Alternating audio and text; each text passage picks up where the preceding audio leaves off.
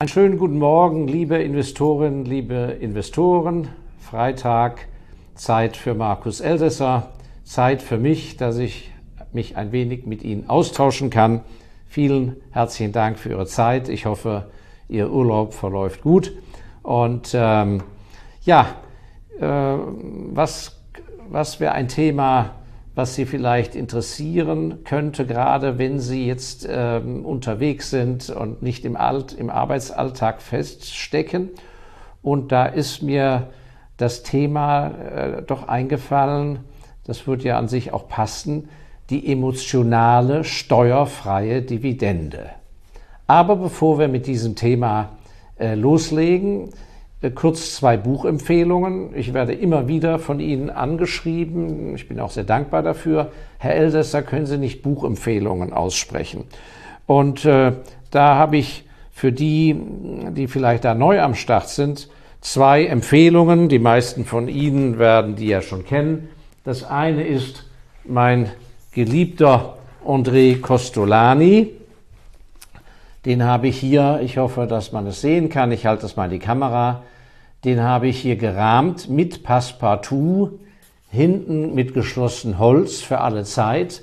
So etwas habe ich dann natürlich in meinem Börsenzimmer an der Wand hängen, damit man von den guten Geistern umgeben ist. Also alle Bücher rund um die Autorenschaft von André Costolani, dem Altmeister, der in Paris gelebt hat äh, und aus Ungarn stammt, äh, ist immer wieder ein Genuss, über das Börsenwesen, die vielen Geschichten, die er erlebt hat, sich näher zu führen.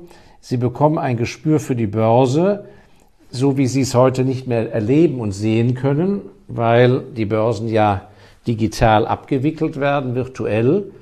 Aber es ist deshalb interessant und wertvoll, Costolani zu lesen, weil die psychologischen Mechanismen hinter der Börse, wie es zu einer Verkaufspanik kommt, äh, wie die Börse eigentlich funktioniert, daran hat sich nichts geändert und in den Zeiten der Präsenzbörse, ich habe ja selber viel Zeit als Schüler in den Ferien zum Beispiel in der Pariser Börse verbracht, in, dass man wirklich erlebt, wie Massenpsychologie funktioniert. Äh, das kann man beim Costolani sehr gut nachlesen. Ja, und die zweite äh, Buchempfehlung, auch wenn häufig die Familie sehr kritisiert wird von gewissen Kreisen, das sollten Sie ignorieren.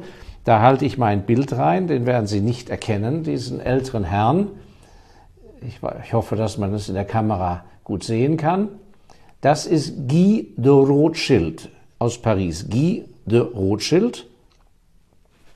Und Guy de Rothschild war der Grand Seigneur des äh, Bankhauses Rothschild in Paris und äh, er hat ein sehr interessantes Leben geführt und ähm, die Biografien über ihn sind meistens äh, in Französisch erschienen. Äh, einige Ausgaben in Englisch sind längst vergriffen, die habe ich im Bestand selber. Aber äh, was ich Ihnen empfehlen würde, wäre, wir äh, setzen den Link auch in die Bildbeschreibung unter das Video auf Deutsch äh, äh, die Geschichte des Bankhauses Rothschild, der Finanzdynastie Rothschild. Das muss man, wenn man langfristig ein Investor sein will, einfach kennen und mal gelesen haben, weil es doch mit der Entstehung des heutigen Finanzsystems zu tun hat und lassen sich da von irgendwelcher Kritisiererei an der Rothschild-Familie heute nicht von abhalten.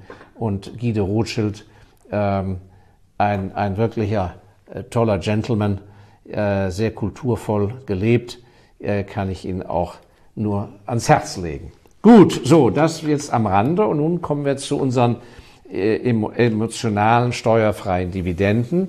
Das heißt, ähm, es lohnt sich bei äh, Ihrer Vermögensmehrung und der Entwicklung Ihres Vermögens, man fängt ja meistens in einer sogenannten Asset-Klasse in einer Kategorie an. Das ist auch ein Aspekt, den hatte ich, hatten wir neulich unseren, in unseren Clubhouse-Gesprächen. Das Thema der Diversifizierung. Und da kann ich nur sagen, das ist alles gut und schön, wenn man schon sehr viel hat. Äh, es wäre völlig falsch, wenn Sie dabei sind, Ihr Vermögen aufzubauen, Ihre Ersparnisse in Kapital umzuwandeln und zu investieren, Da können Sie nicht mit jedem 500 Euro oder, oder 3000 Euro sich breit diversifizieren, bisschen Immobilie, bisschen Emerging Markets, paar Fonds, paar Aktien, das ist natürlich ganz großer Blödsinn. Sie müssen Ihr Schicksal akzeptieren, wie es ist. Der eine findet einen frühen Zugang zu einer Immobilie, vielleicht über die Familie, vielleicht über seinen Beruf, er ist Handwerker. Und ein anderer findet erst sehr spät zu den Aktien, wenn er schon drei, vier äh, Immobilien hat und sagt, also eine vierte lege ich mir jetzt nicht zu, jetzt muss ich mal auch ein paar gute Aktien und Aktienfonds haben. Und wie gesagt, der andere fängt mit den Aktien an, weil das sehr bequem ist, er kann das telefonisch ordern oder online, äh, weil er hat sehr viel zu tun, er ist viel auf Reisen und hat gar keinen lokalen Bezug, äh, um äh, sich um Immobilien zu kümmern. Das heißt also, machen sich zu früh keine Sorgen darum, wie ihr Risiko verteilt ist, sondern sie müssen in einer Kategorie anfangen. Gold, Aktien, Land, Häuser, wie auch immer. Und später müssen Sie schauen, wenn dann etwas angewachsen ist, wie Sie Ihr, wie Sie Ihr Risiko dann verteilen. Das ist ein ganz wichtiger Punkt. Und das zeigt auch Folgendes, da müssen Sie immer sehr darauf achten, nicht alle Ratschläge der großen Gurus, nicht alle Strategien gelten für alle Menschen. Das hängt ja ganz davon ab, wie alt jemand ist, was für familiäre Verhältnisse er hat und welche Einkommensmöglichkeiten er hat. Von daher versuchen Sie nicht irgendwelche Standardsachen nachzuplappern und nachzuäffen, sondern überlegen Sie genau, was kann ich leisten, was passt zu mir, was passt zu meinem Beruf und so weiter. So, und im Rahmen dieser ganzen Überlegung, ich habe jetzt etwas ausgeholt, bitte entschuldigen Sie, ist natürlich immer auch die Frage der, bei den Aktien und den Fonds, der Dividendenstrategie.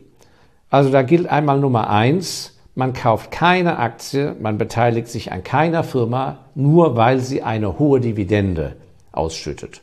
Und genauso ist es kein KO-Kriterium und lässt man eine gute Firma nicht links liegen, nur weil sie keine Dividende auszahlt.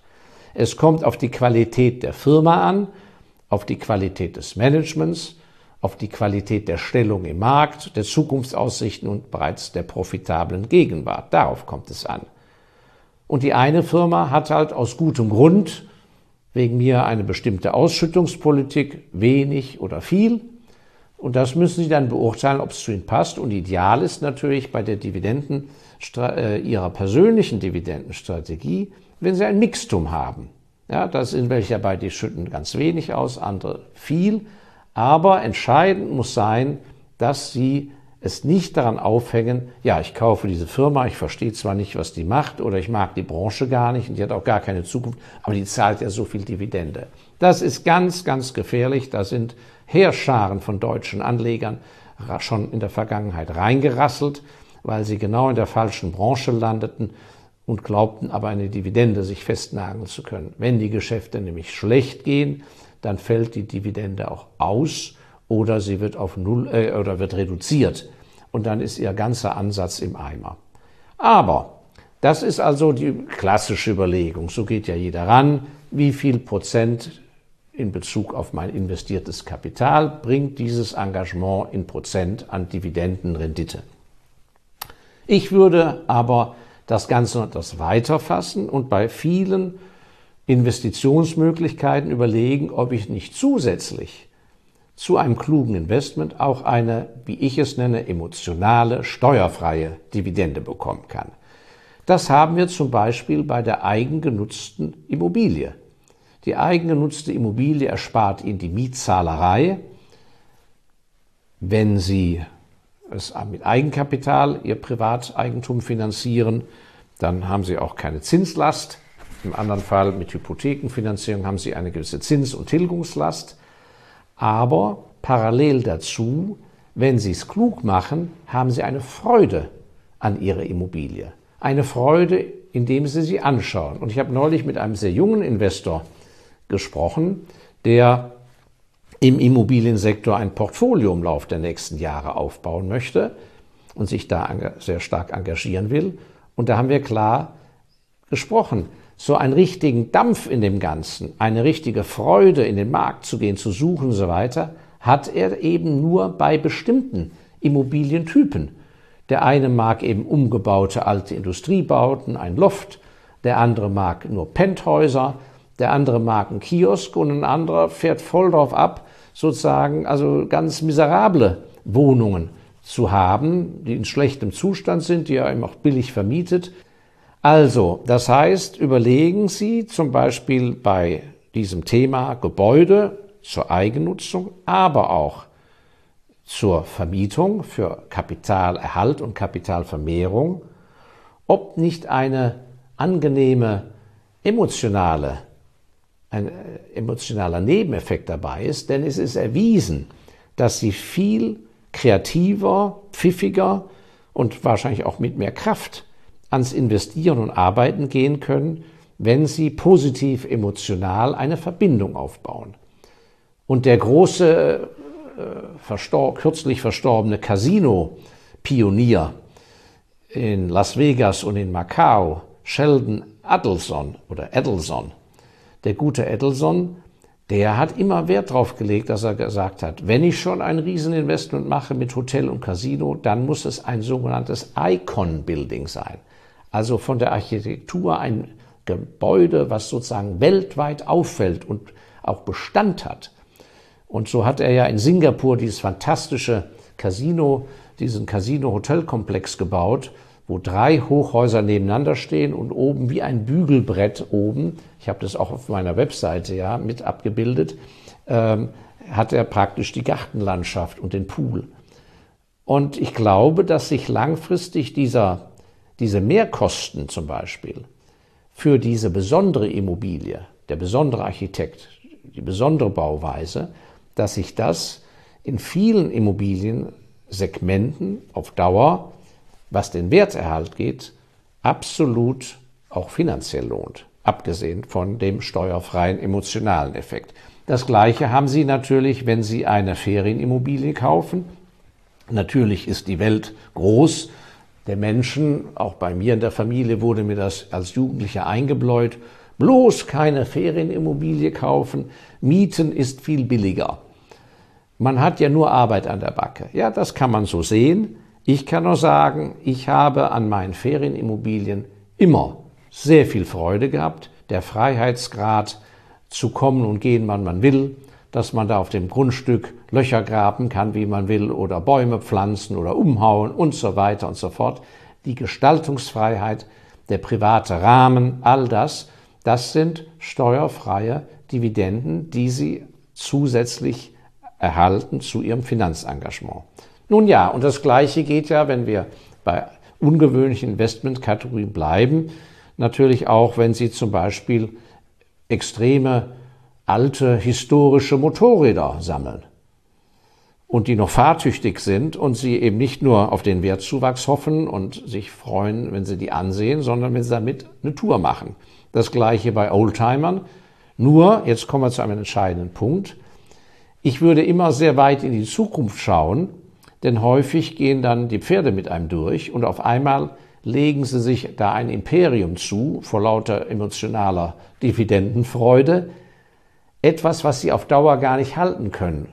Also wenn Sie zu viele Oldtimer haben, kommt der Tag, wo Sie praktisch einen Fulltime-Mechaniker anstellen müssen. Und wir haben ja dieses schöne Beispiel vor einiger Zeit ja mal gebracht bei der großen Segelyacht, wo ein Unternehmer, der sein Unternehmen verkauft hat, eine Weltumsegelung angegangen ist mit einem Motorsegler, einem sehr teuren, 12 Millionen Euro gekostet, der dann, als er schließlich in Neuseeland ankam, völlig entsetzt zu Hause, ich saß in dem Family Office dabei, anrief und sagte, stellen Sie sich vor, ich muss da die, die reguläre Wartung machen und die wollen 120.000 Euro für die Wartung haben. Ja, und ich war im ersten Moment, als ich das so mit dem linken oder rechten Ohr mitgehört habe, äh, äh, entsetzt. Ich habe gesagt, ja, grauenhaft, wie kann eine Wartung 120.000 Euro kosten bei einem völlig gesunden, äh, bei einer Motorjacht, Motorseglerjacht. Bis dann der Family Office Manager sagte, Herr Meier, regen Sie sich doch gar nicht auf, das ist doch alles völlig in Ordnung. Ihre Yacht hat 12 Millionen gekostet, 120.000 Euro sind ein Prozent. Ein Prozent Wartungskosten, eine völlig normale Sache. Wenn Sie mal überlegen, wie die Wartungskosten in Prozent für Ihren Porsche sind oder für andere Autos, kommen Sie auch da locker hin. Also, was ich damit sagen will, das war ein Beispiel aus dem realen Leben, bedenken Sie vor lauter Freude, aber auch, was die langfristigen Folgekosten sind, denn nichts ist schmerzhafter, als dass Sie später etwas Geliebtes abgeben müssen, weil Sie in die finanzielle Bedrulle kommen. Also überlegen Sie sich, ob Sie sich bei Ihrer Ferienimmobilie einen sündhaft teuren Garten anlegen mit einer komplizierten Bewässerungsanlage, wenn Sie das Gefühl haben, dass Sie sich den teuren Gärtner auf Dauer nicht leisten können. Dann ist eben eine struppige Wiese mit Olivenbäumen billiger. Die werden Sie dann vielleicht noch länger halten können und die Zahl der Leute, die eben Dinge doch schmerzhaft haben abgeben müssen, ist recht groß. Wenn das Teil Ihres Planes ist von vornherein, dass Sie sagen, das genieße ich jetzt zehn Jahre und wenn die Kinder groß sind, verkaufen wir eh was an, äh, verkaufen wir, wollen wir eh was anderes haben, dann ist es ja ein anderer Punkt. Aber dieser Aspekt der laufenden Nebenkosten ist zu bedenken. Ja, und viele äh, haben mich angeschrieben, was ist denn mit dem Thema Land kaufen, einfach Land. Äh, Land vermehrt sich ja so gut wie nicht, abgesehen von ein paar Aufschüttungen vielleicht in Holland und vor Singapur, paar Quadratmeter. Land vermehrt sich nicht. Auch da würde ich sagen, kaufen Sie nicht einfach irgendein Land, was Ihnen irgendjemand Kluges empfiehlt, sondern überlegen Sie, ob Sie nicht auch hier eine emotionale steuerfreie Dividende rausbekommen. Wenn Sie gern spazieren gehen, dann kaufen Sie sich bitte Land, wo es drauf Spaß macht rumzuspazieren und wo nicht, wo sie nicht vor lauter Steinen stolpern und wo ich weiß nicht was kein Tal ist oder wo staubig ist und so weiter. Oder wenn Sie leidenschaftlich gern angeln, dann kaufen Sie sich doch bitte Land mit einem See dabei, wo auch Fische drin leben können. Ja, also man könnte es ja fortsetzen ohne Ende. Also nicht jeder braucht das, aber es ist ein Aspekt, über den man drüber nachdenken sollte. So, und was ist der ganze Witz bei der Überlegung? Warum ähm, lohnt sich das Ganze doppelt? Weil wenn Sie mit diesem Zusatzelan rangehen und sagen, ich will für mich da doch was, wo ich nicht nur Geld rausziehen kann. Natürlich muss der Wertzuwachs da sein. Also das, das, das würde ich nie äh, äh machen. Aber es lohnt sich deshalb, weil es mit ein paar Tricks noch doppelte Effekte gibt. Also, bei dem Thema Kunst zum Beispiel, wenn Sie überzeugt sind, dass ein bestimmter Künstler, den Sie äh, erwerben können, der Galerie, dass der eine Bombenzukunft hat in der Wertentwicklung, aber Sie auch wirklich diese Bilder wertschätzen und Ihnen das etwas bringt, wenn das Ölgemälde an der Wand hängt. Da kann ich nur sagen, wenn es irgend geht, kaufen Sie nicht ein Bild, sondern zum gleichen Zeitpunkt zwei von dem guten Maler und aus der gleichen Periode. Warum? Dann werden Sie eines Tages den großen Wertzuwachs, wenn er denn da ist, werden Sie genießen können, indem Sie das Bild zur Auktion geben. Und dann ist der Wertzuwachs real und können das Geld verwenden. Und ich kenne sehr viele Fabrikanten, deren Fabrik war mal sehr wertvoll, sehr, sehr wertvoll, ist dann aber nach 30 Jahren durch Veränderungen der Industrie und durch alle möglichen Umstände gar nichts mehr wert gewesen. Sie waren froh, dass sie liquidieren konnten oder haben zum kleinen Preis verkauft. Und was war? Der wunderbare Picasso in Museumsqualität, beste Periode, hat ihn nachher 50 Millionen gebracht und er hing ihm am Wohnzimmer rum. Und die klugen Investoren in puncto emotionale Dividende, die haben eben zwei Picassos sich hingehängt und nicht tausend andere Sachen weil damit konnten sie den einen verkaufen, haben die 50 Millionen reingeholt und haben aber immer noch ein Picasso an der Wand, an dem sie sich erfreuen. Also das ist ein kleiner Trick. Und am Ende des Tages ist der besondere Anspruch, weil mit viel Geld einfach lapidar was zu kaufen, finde ich, ist keine besondere Herausforderung. Ich habe mich immer darum bemüht, wenn ich 10 Cent hatte, wie kann ich mit 10 Cent mir den Genuss, die Freude erkaufen, wo andere ein Euro für brauchen.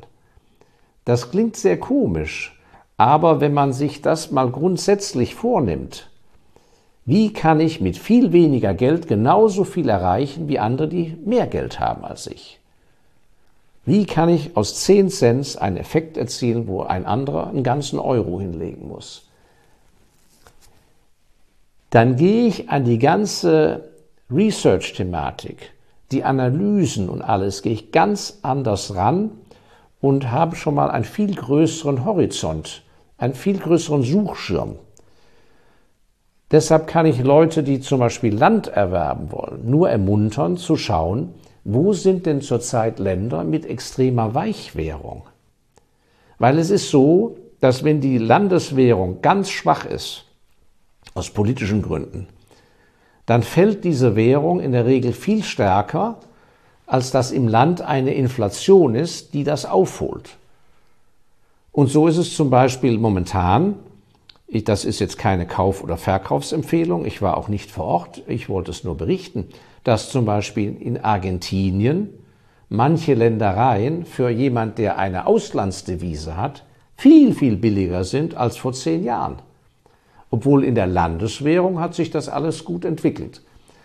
Man muss eben aufpassen, dass man dort nicht in ein problematisches politisches Regime gerät, dass man als Ausländer enteignet wird.